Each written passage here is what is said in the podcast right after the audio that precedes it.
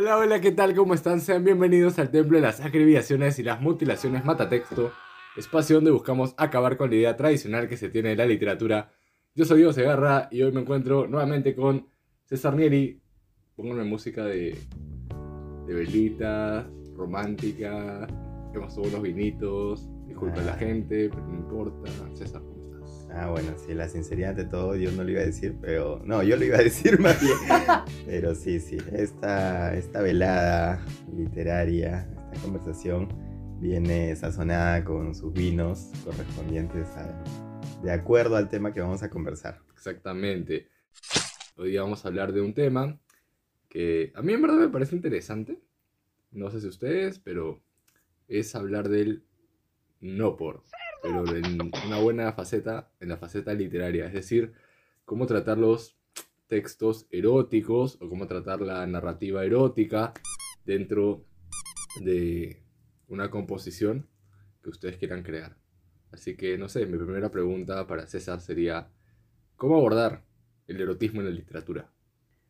Bueno, depende de lo que se quiera lograr, ¿no? Porque efectivamente la decisión entre si algo es pornográfico o erótico o simplemente sensual, digamos que son como tres niveles, ¿no? Diferentes. Entonces lo primero creo que es definir cuál de los tres niveles se quiere lograr y por qué no. O sea, porque claro, una escena erótica o pornográfica o sensual va de la mano con el trasfondo de ese relato. Ujú. Ahora también puede ser simplemente un relato que se concentre, ¿no? En, en esa situación, pero tiene que tener un porqué, ¿no? O sea, no es gratuito a lo que voy. Por favor, no sean como muchas películas de cine peruano donde parece que tienen que cumplir una cuota de decir, ¿no? Ciertas palabras que mejor no, no digo acá para que no me pongan un pitido de censura. Sí, a ver, yo creo que la literatura erótica, en primer lugar es difícil, ¿ah? Yo creo que es muy complicado, si ya, si ya de por sí es complicado escribir literatura, eh, cuando llegamos a la parte fogosa, candente del asunto, es aún más complejo porque hay dos vertientes, si se quiere, ¿no? Una en la que se trata de ser, o el autor busca ser un poco más explícito, y la otra en la que se trata eh, las palabras con mucha más sutileza. Yo creo que soy más fiel al de las sutilezas, o sea, al de las imágenes, no ser demasiado, eh, no sé si morboso o, o muy directo a la, a la hora de decir las cosas, pero sí tiene más peso cuando las imágenes van fluyendo en tu cabeza y puedes imaginarlo sin la necesidad de poner penes y vaginas y penetraciones dentro del mismo registro, ¿no? Sí, a ver, yo eh, me pongo del otro lado porque, claro, es, es un tratamiento, ¿no? Es una manera, pero a veces también eh, puede determinar un buen contraste si el relato no tiene un tono, o sea, no es subido de tono y luego rompes con eso y el momento de ese acto íntimo es más este, agresivo, ¿no? O sea, se puede lograr algo también. Los contrastes siempre son interesantes. Yo me acuerdo cuando, bueno, al escribir poesía, siempre me ha gustado jugar con eso, ¿no? Este, con el hecho de que puede haber un poema, que además por ser poema mucha gente lo asocia, ¿no? Con tratar los sentimientos con suavidad y que de pronto rompe todo eso con una palabra que no te esperas, ¿no? No sé, pene, masturbación, eyaculación, semen, todo ese glosario importante. O sea, no hay que tener miedo tampoco de decir estas palabras, son palabras que se dicen, ¿no? La gente tiene una doble moral muy interesante con respecto al sexo, porque es, digamos, una habitación reservada, que está perfecto, pero a veces se da la impresión como si no fuera parte de la vida de las personas, y en realidad es parte de la vida de las personas, y por eso quizás llama tanto la atención este tema, ¿no? Habría que hablar también acerca de, habría que identificar que el erotismo eh, y lo que despierta ciertas, ciertas sensaciones es distinto para hombres y mujeres, y que lamentablemente el punto de encuentro es difícil, porque lo que los hombres eh, esperan que le guste a las mujeres no es lo que quizás ellas valoran y viceversa, ¿no? Entonces ahí hay un desencuentro. A nosotros nos gusta esta serie Big Mouth, creo que tú también la has Sí, visto, sí, ¿no? sí, muy buena, muy buena. Y hay un capítulo donde se reflexiona acerca de el erotismo, pero aquello que estimula, ¿no? Aquello que estimula la excitación femenina. Y era una novela de un caballo y una cosa por el Una locura ahí. Era una roca, entonces, este, y claro, cosas. quizás es así, no somos, deberíamos invitarla próxima a una señorita para que comente aquí también su versión, ¿no? Entonces creo que, que ese también es otro obstáculo. Cómo llegar un autor masculino o femenino, cómo llegar también al punto medio donde pueda también ser atractivo para las personas del sexo opuesto, ¿no? Sí, creo que, a ver, hay cuestiones como... Es que yo siento que a veces la literatura eh, erótica puede pasarse de revoluciones y ya ser un poco más eh, grotesca. Eh, no sé si es que esa podría ser la intencionalidad del autor, pero yo me acuerdo, ¿no? Cuando era chivolo y en algún momento leí 50 sombras de Grey, que no es el mejor ejemplo para hablar de literatura erótica, pero sí es un ejemplo interesante para tocar cuando lo explícito sí cala dentro de una persona, pero al mismo tiempo cuando ya lo lees con distancia te das cuenta de que quizá no es la literatura que buscas. Porque me acuerdo, o sea, clarísimo que bueno, era chivolo, no sé, habría tenido 11, 12 años, ahí estaba buscando tonterías por internet y, me topé, y me topé con, con, con 50 sombras, pues, ¿no? Y 50 sombras decía cada dos párrafos. Te topaste así por casualidad. Estás, saliste a comprar y tropezaste con toda la saga de 50 sombras. No, no, sí, fue una, una cosa premeditada, ¿no? 50 sombras de Grey PDF y terminó eh, costándome porque, claro, era una literatura a la que yo no estaba acostumbrado, pero al mismo tiempo era ¿Pero qué te costó? Porque yo la verdad no, no he leído. He visto las películas, algunas, pero no, no he leído. Es que si lo vamos desde mi condición de chivolo, eh, me costó controlarme en ese momento, claro. Pues, ah, ok, ok. Pero si yo leyera eso ahorita, posiblemente no me generaría las mismas sensaciones. Además, estamos hablando de un, de un relato que quizá, aunque esté orientado al público eh, más juvenil, creo que hay mucho de, del target al que terminó siendo dirigido, que era muy, todavía mucho más adolescente, ¿no? Entonces, claro, las revoluciones están mucho más fuertes y... ¿Pero tú crees que el público de 50 sombras es adolescente?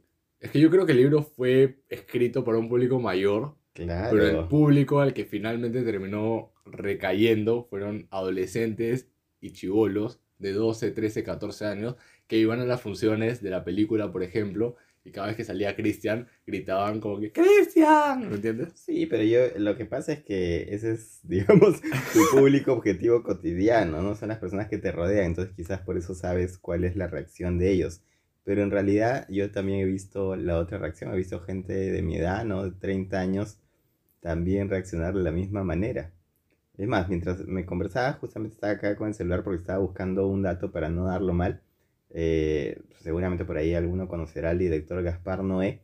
Y él tiene, una, bueno, tiene varias películas, pero una de estas se llama Love, ¿no? Me acuerdo que la vi alguna vez y era... O sea, es una película que no es pornográfica y sin embargo es súper explícita pero lo explícita que es contribuye con la narrativa, ¿no? O sea, literalmente es una película que se grabó en 3D y hay una escena de un glande en primerísimo plano al momento de venirse, de eyacular. o sea, así explícita es, ¿me entiendes? Eh, y no es pornográfica, o sea, simplemente habría que acá discutir por qué a veces maquillar tanto también el tema del sexo, ¿no? O sea, mostrarlo tal como es también puede ser un mérito, eh, quizás por mucho tiempo, por el tema de las censuras también tenía un tratamiento particular, pero el hecho me, parece interesante, ¿no? Porque tú estás defendiendo aquí lo sugerente y yo estoy defendiendo lo explícito. Ahora, igual cualquiera de los dos eh, tratamientos es válido, ¿no? Eh, que no sea gratuito, como había dicho al inicio, más bien. Es que me pongo a pensar así en los primeros relatos que escribía, pues, ¿no?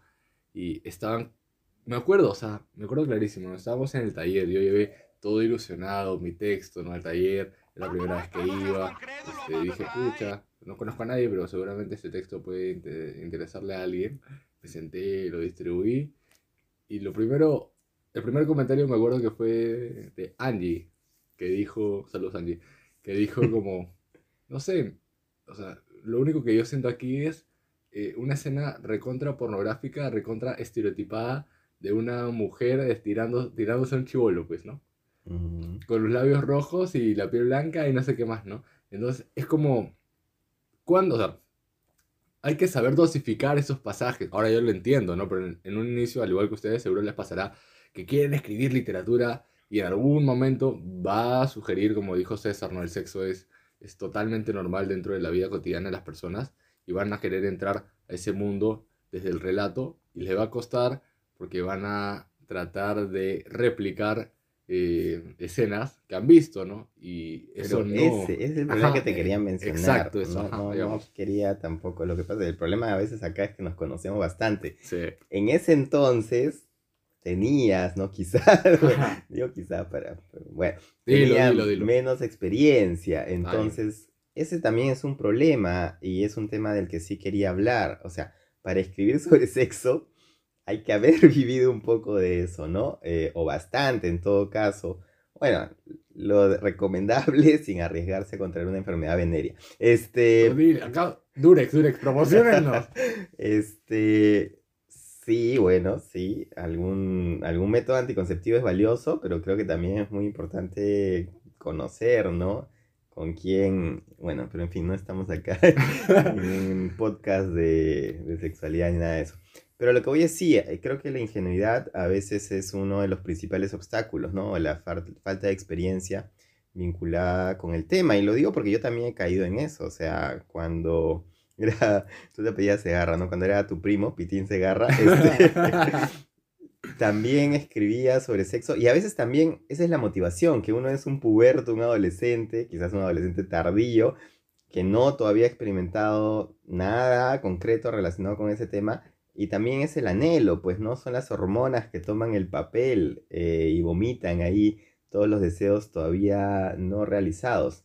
Entonces, eso a veces no aporta porque hay una versión idealizada o estereotipada, ¿no? Se basa en otros referentes.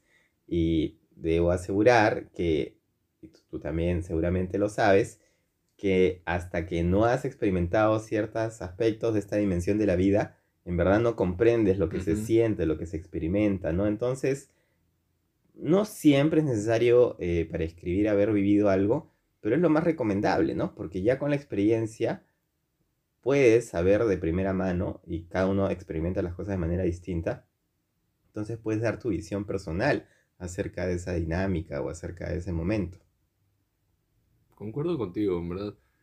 me has hecho pensar muchísimas cosas en tan poco segundos. No, es el vino, no soy yo. Pero, a ver, creo que desde aquí, desde esta, tribuna, desde Matatexto, de verdad sí alentamos a las personas a que experimenten con su vida, a que tengan, o sea, que se den la oportunidad de, por favor, este, buscar experiencias, ¿no? Porque al final las experiencias son el, el, germen de una narración, ¿no? Ahora, obviamente ya César lo dijo, que tienen que tomar sus precauciones, pero, pero creo que es el primer, o sea, el, el primer paso es buscar experiencias y más creo que en el, en el terreno erótico porque eh, si no, Estás invitando a la gente a que, a la folle por todos lados. es que si no va a ser, o sea, si no yo considero que va a ser muy, muy artificial y lo he notado en algunos relatos míos. Claro, yo creo que la aproximación, para que no nos malinterpreten y piensen que esto es una apología a la promiscuidad, o sea, creo que las personas deben vivir su vida y experimentar lo que deseen experimentar de acuerdo a su nivel, no sé, de madurez y de curiosidad.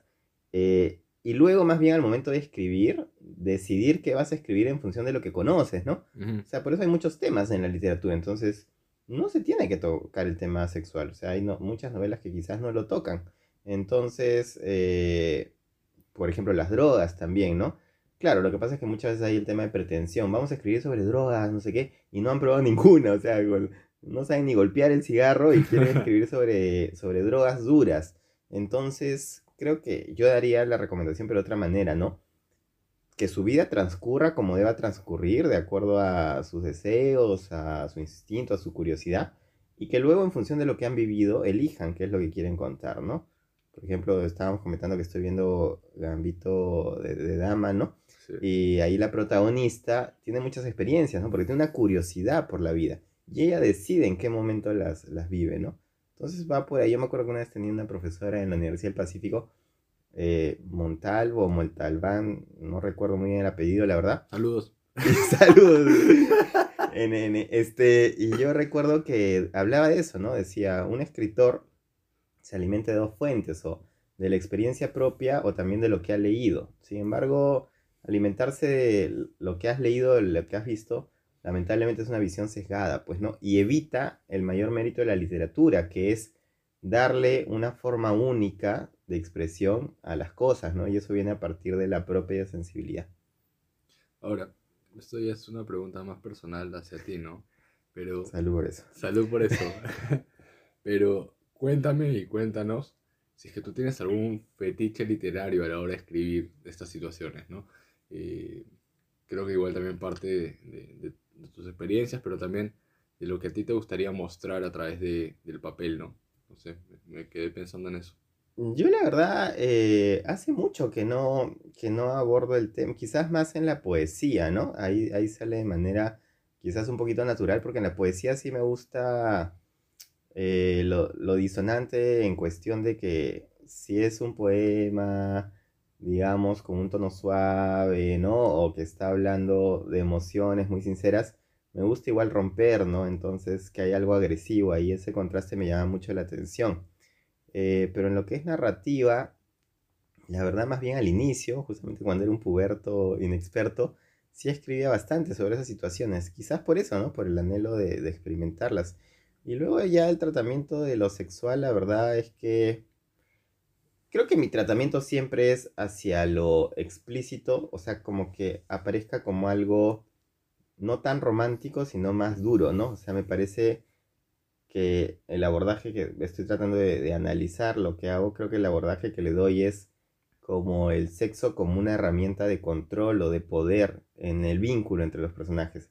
Me parece potente en ese sentido, manifiesta una relación de, de control, ¿no? O sea, muchas veces o mucho tiempo atrás tenía el tema de estas relaciones donde no se consuma algo, ¿no? Estas, si, lo quieren poner de manera coloquial, la friendzone, ¿no? Entonces, este, abordaba mucho ese tema, entonces siempre cuando llegaba el, momento de consumar o del no venir. estamos tomando vino, estamos hablando de que la gente se vino. Este, no, no, no, o sea, a lo que voy es que el sexo era ahí duro, digamos, no, no, no que sea sexo duro en, cuestión del el desempeño de los, de los involucrados, sino duro en la manera de presentarlo, ¿no? Crudo, crudo. Exacto. ¿Por qué? Porque mostraba todo lo que había estado reprimido con los personajes. Entonces, ese es el tratamiento que generalmente le he dado, ¿no? Creo que como un instrumento de, dominación, un instrumento de control, que creo que aporta mucho en el desarrollo de los personajes, ¿no? Porque al final los dramaturgos seguramente lo, le prestarán mucha más atención, incluso siempre tenemos que buscar que haya un conflicto entre los personajes, ¿no? Tensiones que justamente llamen la atención. Por ejemplo, tú mencionas que tu participación con la, con la literatura erótica desde tu pluma es, es más como confrontativa quizá, o sea, más eh, dolosa incluso al momento de querer este, llegar a un clímax que nunca se concreta, ¿no? Y creo que a mí, por ejemplo, me ha pasado que, aparte, eh, cuando era más este, joven buscar ese, ese anhelo, ¿no? esa, esa experiencia que, que aún no, no sucedía. Este, luego me ha, me, ha pasado que ya he podido canalizar mejor mis emociones al momento de escribir literatura o bueno, fragmentos eh, eróticos dentro de mi prosa, ¿no? Y creo que lo he camuflado, yo sí trato de, de no ser tan explícito, sino camuflar más las cosas. Mm. Y no sé, por ejemplo, ahorita me acuerdo de algún verso en algún momento que escribí, que era algo así como reducir la carne a dos pulgares o algo así, ¿no? Que, claro, si lo escuchas así podías pensar cualquier cosa quizá, pero en mi cabeza cuando lo maquino, o sea, para mí reducir la carne a dos pulgares es como esta sensación de, de tocar este, pezones, por ejemplo, ¿no? Pero bueno, es una manera interesante de proponerlo, ¿no? Pero luego se pueden caer en lugares comunes donde para no decirle pene al pene y vagina a la vagina, se utiliza una serie de analogías o metáforas que ya a veces son como muy cursis o edulcoradas, ¿no? El tallo de su masculinidad ingresó en la vulva en el agujero negro de su La cosmos. la la Entonces es como no forzarlo, ¿no? Ujú. Estaba tratando de recordar referentes y la verdad yo siempre, bueno, al menos quizás de- está vinculado con los autores que más me interesan, ¿no? Pero creo que he visto ambos, am- ambas situaciones. Estaba recordando a Philip Roth, eh, por ejemplo. eh, ah, pero no recuerdo ahorita, se me, se me dio el nombre, debe ser el vino, de una novela, ah, Animal Moribundo, por ejemplo, ¿no? El tratamiento que le da el sexo es este bastante sincero, explícito, ¿no? Pero no llega a ser tosco al mismo tiempo. Eh, Bukowski, no soy muy fan de Bukowski, ¿no? Pero Bukowski tiene esta frase que me parece magnífica, seguramente la voy a parafrasear mal, que decía, el sexo es como dar de patadas a la muerte, ¿no? Una, una cosa por el estilo. O sea, hablan acerca de este clímax como algo mágico, ¿no? Que trasciende, o sea, la, la humanidad y es un momento así que te conecta con algo inefable, algo difícil de expresar. Y también hay otros autores que lo manejan de manera muy sutil y apenas si lo sugieren, ¿no? Hace poco, bueno, para que vean más o menos cómo me, cuánto me demoro en leer una novela, eh, lo pueden calcular. Ya terminó, ya terminó por si acaso. Ya está, ahí está. Suave la noche ya Ahí terminó. está cerrado, suave, suave. Suave la noche. Suave la noche, sí. Y por favor, no vuelvas a decir. Pero en inglés la pueden encontrar Ah, sí, como sí, bueno, Tender. Night. Ya bueno. Esta novela de Fitzgerald, por ejemplo, hay, ¿no? Encuentros, pero es muy sugerente, o sea, te queda siempre la duda, ¿lo hicieron, no lo hicieron? Y eso también genera un atractivo, ¿no? Porque genera curiosidad, el hecho de, claro, también. ¿qué habrá pasado? Entonces, como dije al inicio, creo que depende, ¿no? De lo que uno quiera lograr y el tono que está proponiendo en su relato. O sea, si es un relato muy aterrizado, eh, muy cotidiano, ¿no? O sea, sin maquillar mucho la realidad, quizás era más explícito, ¿no? Mario Vargas Llosa, por ejemplo, siempre tiene un tono bastante realista, entonces lo toca de esa manera. Eh, García Márquez a veces más bien lo embellece, ¿no? Entonces, Sí. este, depende un poquito de lo, hay una, no- depende también el- la novela, García, perdón, Mario Vargas Llosa tiene esta novela, Las travesuras de la niña mala, donde el sexo es un parte esencial de la trama, ¿no? La niña mala era la niña mala porque también tenía ciertas perturbaciones o realizaba ciertas prácticas que se escapaban de lo que se clasifica como normal, aunque en realidad Woody Allen decía, ¿no? Si el sexo no es sucio, quiere decir que lo estás haciendo mal. Y eso también es parte de, de lo que es, o sea, el sexo es un intercambio de fluidos. Eso no, no es algo No es algo tan agradable, así como. sea, si lo- no, si no lo- es color de rosa, pues ya, la verdad. Claro, o sea, no, no, no es la visión que quizás pueda tener una persona que no lo ha hecho, ¿no? Y lo idealiza. Es bastante animal y bastante orgánico y bastante humano y bastante... Hay de todo. Hay de Sí, todo. hay y de para, todo. hay de todo y para todo. O sea, no, es una- no vamos a entrar en clases de, de sexualidad, pero por ahí se las dejo. También, ya que está- estuviste hablando un poco de, de referentes, bueno, yo voy a decir algunas cosas. Primero, no me acuerdo de este referente, no es por el, no es por el vino, pero es que no me acuerdo el referente, siendo sinceros. Y es un cuento, o sea, puedo contar más o menos la trama, quizás si lo encuentran en internet les va a gustar, que es de una persona, es un peruano que se muda a Estados Unidos y tiene, se contrata a una prostituta, pero como para que le haga compañía, porque en verdad ha estado agotado de su día y no sé tantos, y e intenta hacerlo con ella, hacerlo bien, pero se viene al toque.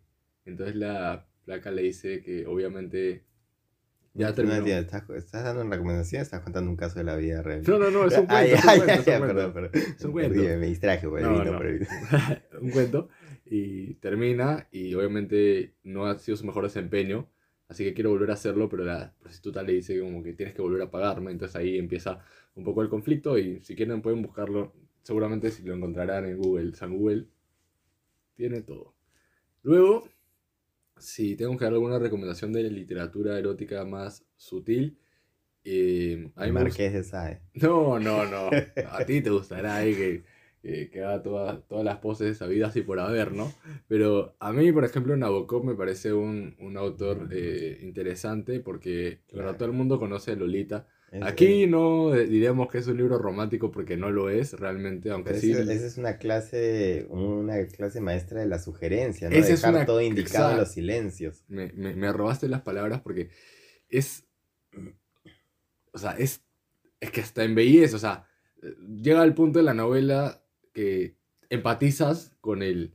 Con el personaje, este señor, eh, digamos, pedófilo. ¿Cómo se llama? Herbert Harvard. No, este. Humbert Humbert. Humber, Humber, sí. que empatizas con él, pero es porque la narrativa, eh, la prosa que le imprime Nabokov a la, a la historia ya es, ya es otro nivel, pues, ¿no? Sí, Es un sí, nivel de sutileza demasiado bueno que sí te, sí te deja pensando, ¿no? Y, e incluso, eh, no, no, no voy a mentir, por ahí habrá un par de elecciones más, elecciones menos dentro de tu, de tu Pero, habitación. pero está muy ligado con la propuesta, ¿no? Porque la propuesta justamente de ese libro es empatizar con el, básicamente un abusador de menores, ¿no? Pero empatizar con él. Entonces, para empatizar con él no puede ser muy explícito, sino lo tienes que ver desde su perspectiva. Y desde su perspectiva todo es, Desde primero- primero que nunca se consuma, pareciera, ¿no? Y segundo, que siempre está como muy idealizado, embellecido, muy sugerido simplemente. Sí. Igual eso no deja de, de- de lado su, su mente retorcida porque, mira, es, es interesante como alguien que La es... mente retorcida de quién, del personaje o del autor. No, no, no, del personaje. Ay, ay. ¿Por qué? Porque, como tú mismo lo has mencionado, para que el lector pueda empatizar eh, con la situación, necesitas hacer que esa mente retorcida que tiene el personaje sea lo más suave posible. Es decir, eh, una persona que, que sea. que te habla al oído así y te endulce, ¿no? Más o menos por ahí es como esta escena de la serpiente en la que tú tienes que, que dominarla, ¿no? Más o menos. Esa es la, la, la cuestión. Y luego, si queremos irnos también por el lado un poco más explícito también, por ejemplo, está esta autora que se llama Almudena Grandes, no sé si la has leído, No, eh, pero tiene un libro que se llama Las Edades de Lulú, que también es un libro eh, súper crudo, ¿no? Súper frío respecto a una chica que también es adolescente, eh, pero, pero el relato desde la primera página ya es más explícito, ¿no? Pero bueno, la persona que me lo recomendó en su momento me dijo, no, o sea, comparándolo con Ya Lolita. está en la cárcel, ya, No, no, ya, ya lo procesaron por violación. no, no, comparándolo con Lolita, quien me recomendó ese libro, me había dicho, no, este, es chancay y medio, ¿no? Este, el otro, el otro libro de Almudena, porque este, es más directo y no sé qué. Mm. Pero a mí, siendo sincero, sí me pareció un libro interesante y además eh, lo comenté con una amiga también, que, que es mayor que yo, y cuando me vio con el libro me empezó a contar un poco más y, y también a ella le había gustado, así que si quieren pueden, pueden, pueden buscarlo en, en su librería preferida. Patrocinen, es una mentira. No sé. O sea, ¿alguna vez te han recomendado algún libro erótico, por ejemplo? ¿Alguna has... eh, o cuál fue el primer libro erótico que leíste en tu vida? O que tenga esa, ese corte, ¿no? Por ejemplo. Que creo que nunca he leído un libro así que se clasifique como erótico, ¿no? Eh, no creo, claro, existen los géneros, ¿no? Pero nunca he leído ningún libro que tenga el mayor protagonismo en el erotismo. Lo más cercano habrá sido, como te digo, Las travesuras de la niña mala, ¿no? Siempre ha habido libros donde he visto que ha aparecido el sexo, pero ha aparecido de manera muy orgánica, ¿no? Muy natural, como simplemente el flujo normal de, del relato. Entonces, eh, o, ¿o será que no me gusta? Pues mi, mi corazón es tan noble y mi alma tan pura que la verdad no soy mucho de Payaso. consumir eso. Tú quizás este, tengas una lista mayor de referentes ahí, ¿no? No, no, no, me las guardo. me la-? No, no, me las guardo, me las guardo. No, tampoco. No, sinceramente, soy como César, o sea, nos parecemos en, en algunas cosas. Y ahí sí, creo que igual la mayoría de libros. que- Miento, ya me acordé. Este, sí, sí he leído un libro que puede ser clasificado como erótico. Clasificación R, así. Sí, pero déjame. eh, no sé si es Trópico de Capricornio o Trópico de Cáncer, que los dos son de Henry Miller. Pero uno de los dos, creo que los dos igual son bien este, explícitos, claro, son novelas además este, delirantes, ¿no? En el sentido de que van así sin un rumbo y simplemente cuentan una serie de aventurillas cotidianas y muchas tienen que ver con el tema sexual, ¿no? Y acá sí se hace un tratamiento bastante sucio, digamos, pero sucio en el sentido de no se busca adornar, ¿no? Sino simplemente tal cual ocurren las cosas. Entonces también podría ser un referente, pero de ahí la verdad simplemente lo que he encontrado son novelas donde el sexo ocurre cuando tiene que ocurrir, ¿no? Y como parte de la interacción entre los personajes.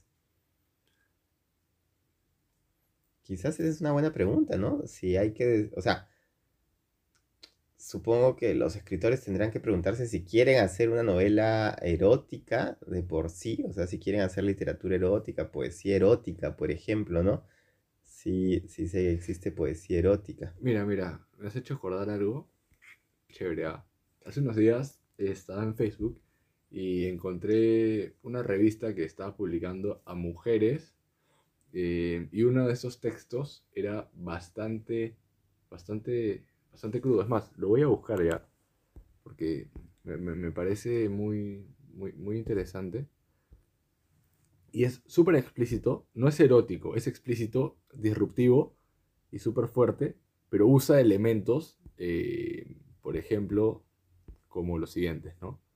Por ejemplo, espero que no me baneen por haber leído un poema que no es mío, pero no importa. Pero dan los créditos, pues. Sí, sí, al final lo daré, si es que sale su nombre, sí. Es el poema de Karen Cano y lo voy a decir rapidito.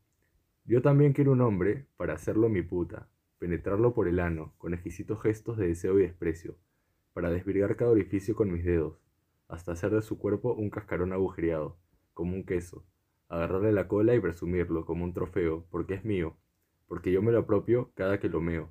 Yo también quiero un hombre para culiarlo en días de festivos, para sujetarlo de la cabeza y restregar su boca contra mi pubis. No importa que no respire, dejar que pasen los días y no llamarlo, dejar que pasen las noches y un día aparecer en la puerta, decirle, hola perra, sonreír orgullosa cuando se ponga en cuatro y meterle mi falo de plástico, un hombre para repetirle que no llore, para divertirme, para beberme sus horas más felices, para que me haga venirme, una, dos, las veces que yo quiera, porque soy incansable, porque no tengo límites y después quiero otro hombre, más o menos parecido, para darle un anillo bonito y decirle que a él sí lo amo. A mí me parece muy bueno, súper fuerte, no sé, no sé cuál es tu, tu, tu de este poema. Es justamente el estilo al que me refería, ¿no? O sea, directo y sin estar maquillando la realidad. Ahora, pero ahora, pero para, para, interrumpirte rapidito, luego vienen los conservadores, pues, ¿no? Los que a esta este, señorita que ha escrito el poema eh, le escriben por, por, por, comentarios, ¿no? A la misma revista que le ha publicado, como que, ah, ¿cómo esto puede ser considerado poesía? Ah, pucha, se me cayeron, cualquier huevada, ¿no? Cosas así, ¿me entiendes? Es como, no sé, un poquito de criterio a la hora de decir las cosas, ¿no? No, no lo sé, en verdad, eso me, quedó en la cabeza un poco perturbándome, ¿sabes? Sí, bueno, hay muchos, hay muchos, saliendo un poquito del tema, hay muchos poetas eh, de mucha experiencia que también no consideran la poesía de estos tiempos como que merecieras ser clasificada como poesía, ¿no? Sí, yo no digo que tengan o no tengan razón. Eh, o sea, el, arte es una cuestión ya al final inclasificable, se ha demostrado. O sea, el arte contemporáneo, el arte moderno dice mucho de eso, ¿no? Entonces, creo que eso ya es otro tema, eh, pero se ha perdido un poquito también la perspectiva de qué se puede considerar y qué no, o cuáles son los criterios, ¿no? En verdad depende, eso, eh, depende por un lado de modas y tendencias, pero también depende de públicos, ¿no? Los públicos deciden que pueden considerar arte, o sea, cualquier cosa podría ser en realidad. Ok.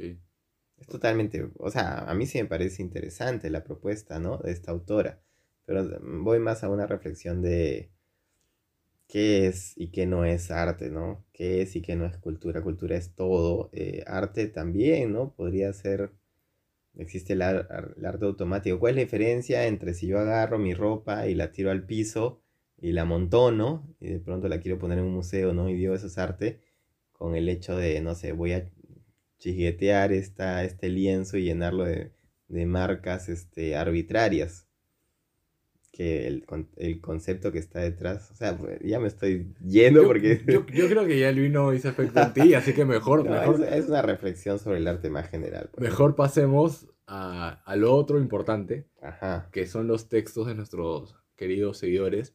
Así que a continuación leeremos el texto.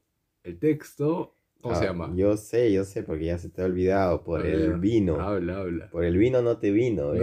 No me vino a la memoria. A No te ver. vino a la memoria. Se llama Entierro Espacial. Ok, ¿de quién? Entierro Espacial de Ahí te agarré. ¿no? Tamara Guajardo. Sí, sí, sí. En verdad sí lo sabía, solo quería que, que tú lo dijeras. Pero bueno, ahí vamos con el texto de Tamara Guajardo. En 3, 2, 1, vamos. Entierro espacial. La niñita pasaba saltando por el bosque que había detrás de su casa. Estaba feliz, estaba contenta. Había conseguido escapar de su casa mientras sus papás se lanzaban sillas y cojines en una contienda que ella solo había visto en películas de Disney.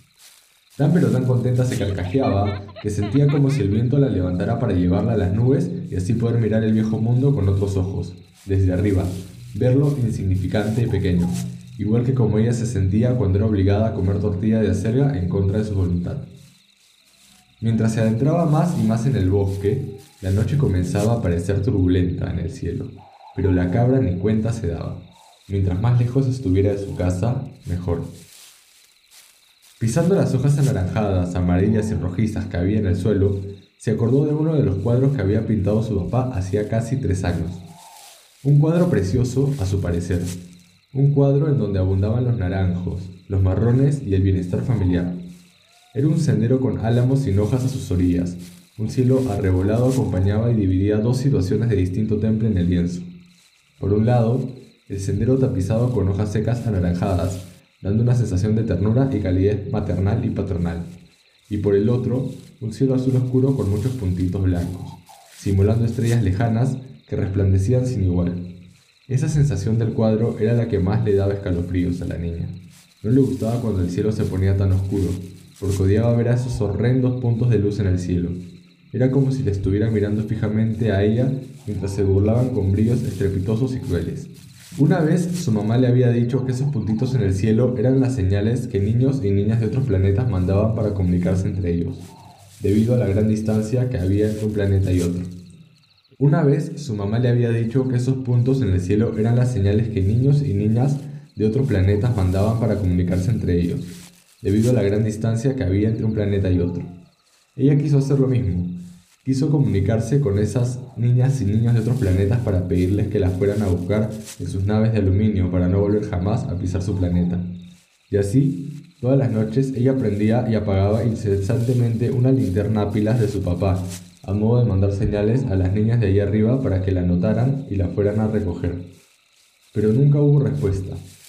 Ahí seguían inmóviles las luces sin parpadear, aunque fuera solo un poco, y para más Inri, su papá le había quitado la linterna dándole un palmetazo en la cabeza que la dejó media aturdida.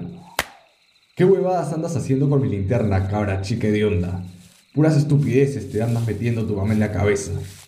El golpe en la cabeza le dolió tanto que se puso a llorar bajo las estrellas que la miraban juiciosamente con sonrisillas juguetonas en la cara. Ese día juró que ascendería al cielo para viajar a los distintos planetas y reventarles la cara a cada uno de esos niños y niñas que disfrutaban con su llanto. Tan ensimismada iba en su cólera que no se dio cuenta de que estaba súper oscuro y que se había alejado mucho de casa. Miró de lado a lado, buscando alguna señal que le hiciera ubicar la dirección para regresar, pero nada, ninguna señal se manifestó. Le empezó a dar frío en los brazos. Los escalofríos penetrantes no se hicieron esperar, y el frágil cuerpo de la niña se puso a temblar.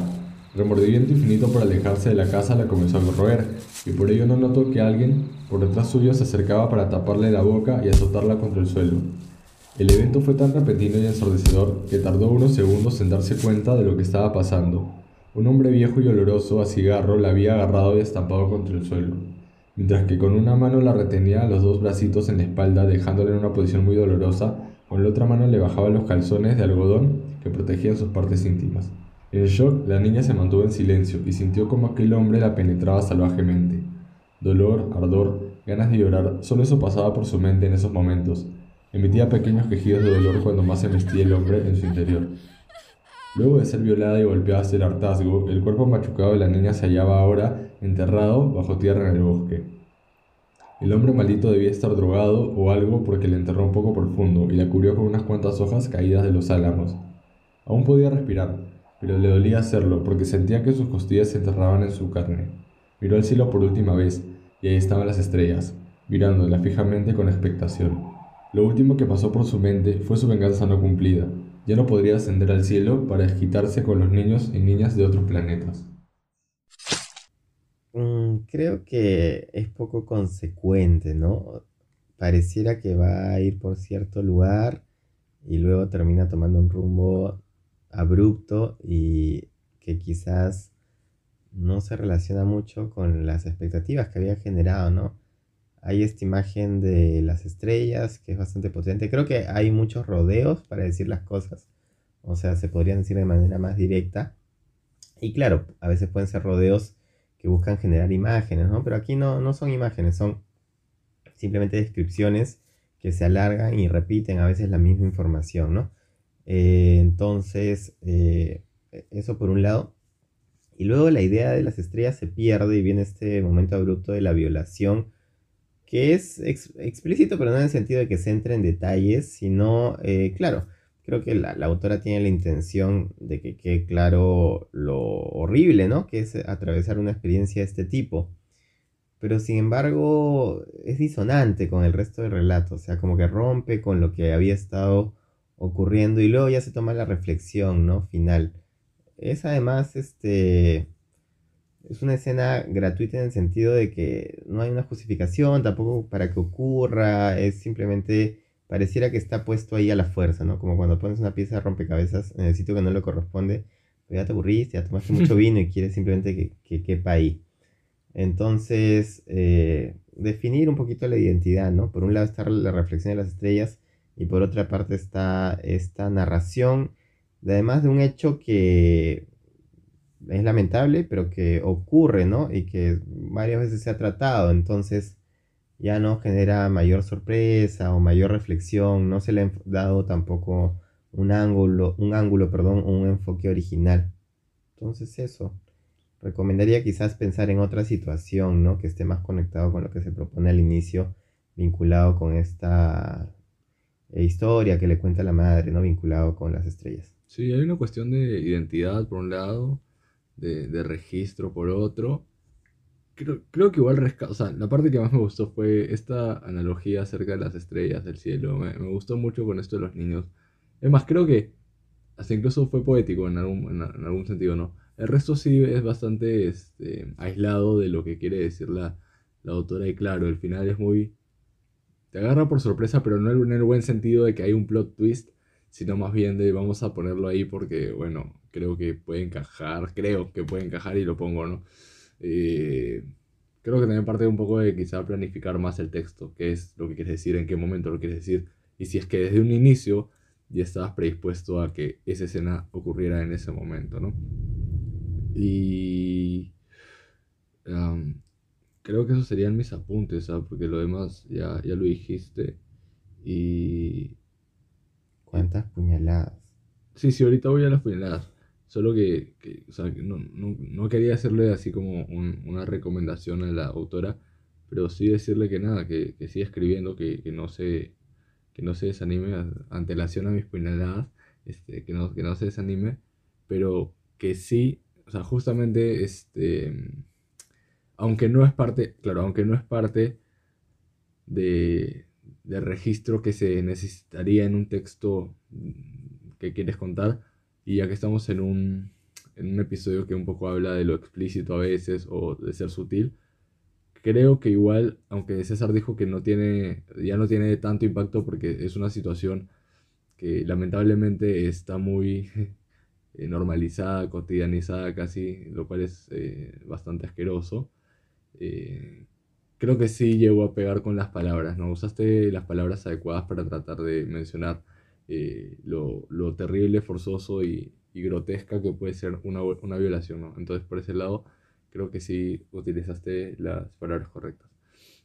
Ahora sí, van mis puñaladas. Yo empiezo de cinco puñaladas. Yo le voy a dar tres y media. Y si me tomo un vino más, le doy cuatro.